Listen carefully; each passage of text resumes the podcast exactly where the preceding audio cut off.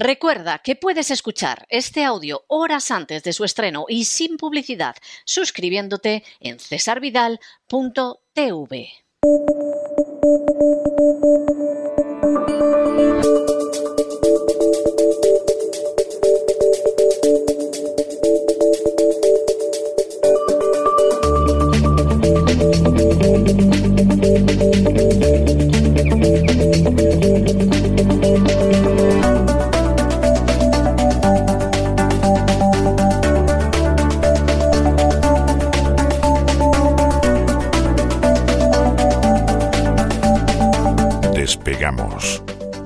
Lorenzo Ramírez.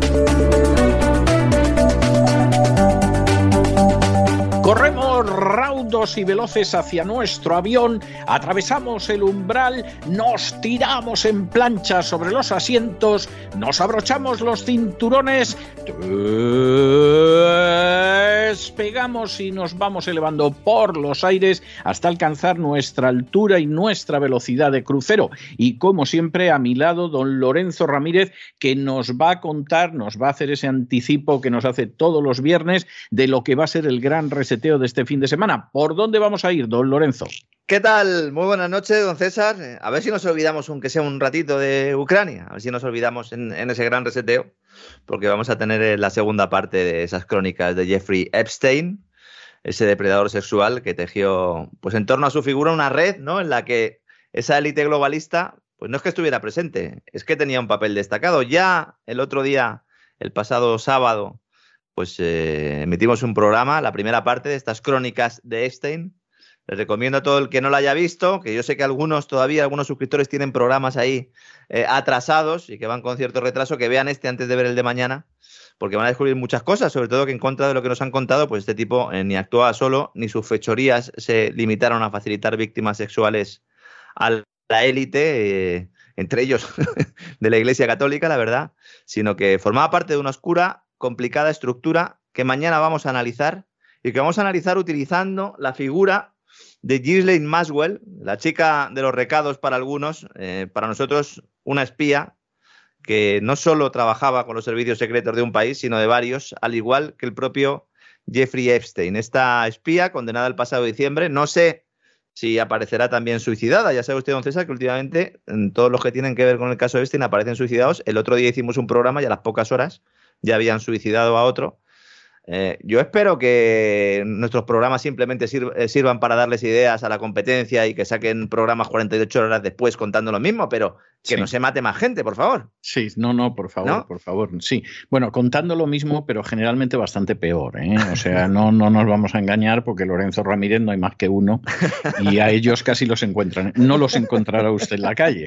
Entonces, esa, esa es la, la realidad. No lo otro Claro, hay, hay, una razón, hay varias, pero hay una razón fundamental. Nosotros intentamos hacer un análisis lo más ajustado a los datos fríos y duros sin eh, meternos en otro tipo de consideraciones. Eso sí que es una intervención quirúrgica lo que hacemos. exactamente, exactamente. Entonces nosotros intentamos contar lo que hay y, y no contar lo que nos gustaría o lo que queremos que la gente crea. Y claro, lo que sucede en ese momento? Pues es que en última instancia el margen de error lo disminuyes muchísimo.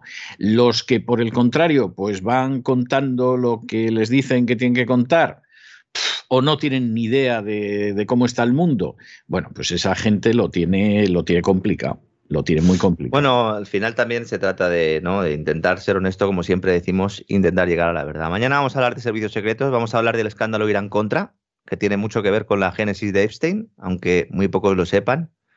Vamos a hablar del papel también de primeros ministros, entre ellos el de Israel en su momento. Vamos a hablar de la Casa Real Británica, de cómo ordenaron a fiscales en Estados Unidos que dejaran en paz a Epstein, fiscales que luego fueron parte del o interrogados por el equipo de transición de Donald Trump. Vamos a hablar de los viajes en el Lolita Express, evidentemente, aunque no es lo principal. Yo me he propuesto en esta serie de, programas de Epstein dejar la cuestión sexual, ponerla evidentemente en su contexto, pero no hacer como han hecho otros, ¿no? Que centrarlo aquí todo, porque yo creo que no es la clave y además no tiene sentido, ¿no? Ponernos mal cuerpo continuamente, ya sabemos lo que se estaba produciendo allí, pero a lo mejor lo que no conocemos es cómo intervino el banco de la CIA, cómo el Banco de la CIA también intervino con la Fundación Clinton, cómo creció el propio Clinton, eh, pues ayudando a la CIA con Jeffrey Epstein de por medio. Vamos a analizar el papel de Lady Lynn de Rothschild, la amiga del Papa, que también es clave en esto. Y luego al final vamos a hablar del papel de Epstein como transhumanista y como profeta de la eugenesia, que es algo que tampoco es muy conocido y que la verdad es que da casi más miedo ¿no? que todo lo demás, don César.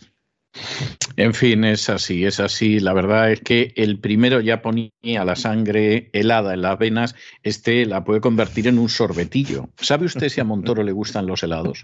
Porque a lo mejor es capaz de caer sobre alguno de los suscriptores de cesarvidal.tv después de ver este episodio. ¿eh? Yo eh, no, no, lo descarto, porque yo un día vi a una de sus secretarias que estaba metiendo la cabeza en la, en la nevera, igual era por eso, para que le pudiera morder directamente el cuello, don César. Por Dios, por Dios. Qué cosa. acaba usted de decirme algo que me ha dejado ya descontrolado, ¿eh? O sea, no sé yo. A lo mejor estaba cogiendo una cerveza de la nevera y es que estaba al fondo, que a veces también me pasa a mí, ¿no? Que la empiezo a buscar. Puede pasar, la, cerveza está al fondo. ¿Dónde está la lata? Cariño, que había una lata. ¿Te la has bebido? No me la he bebido. Sí, me te la he bebido. Estaba la lata y al final encuentras esa lata y pues un sudor frío te recorre la espalda, entonces. Me me ha recordado usted un chiste que no sé si contarlo o no contarlo, cuando ha dicho lo de la nevera y la cerveza.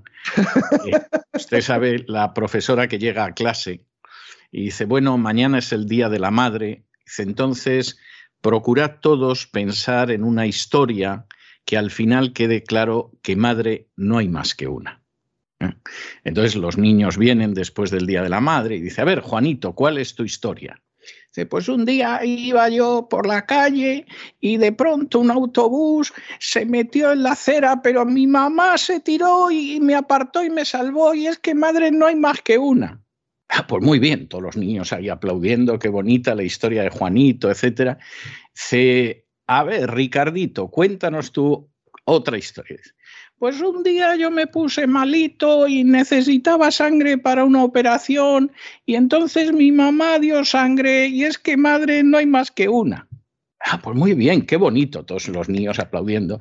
Dice, Jaimito, a ver, cuéntanos tú tu historia. Dice, pues un día estaba mi madre ahí fumando un pitillo, jugando a las cartas con las amigas y me dijo, Jaimito, tráete tres cervezas del frigorífico. Si yo fui, abrí la puerta y le dije, madre, no hay más que una. no lo he podido evitar. Cuando ha dicho usted lo de las cervezas en el frigorífico, inmediatamente por estos enlaces de la mente me he acordado de, madre, no hay más que una. Pues, pues, pues mire, ¿qué quiere que le diga? Voy a ahora, no sé que no son horas, pero voy a ahora mismo, en cuanto nos despidamos, y me voy a tomar una. A su salud, bueno, porque ha sido una semana bastante dura, hay que decirlo. En fin, es algo, es algo en ese sentido estupendo. Bueno, cuídese, cuídese muchísimo, don Lorenzo, y nos encontramos mañana, este Mañana reseteamos, don César, un fuerte abrazo. Cuídese mucho, hasta ahora.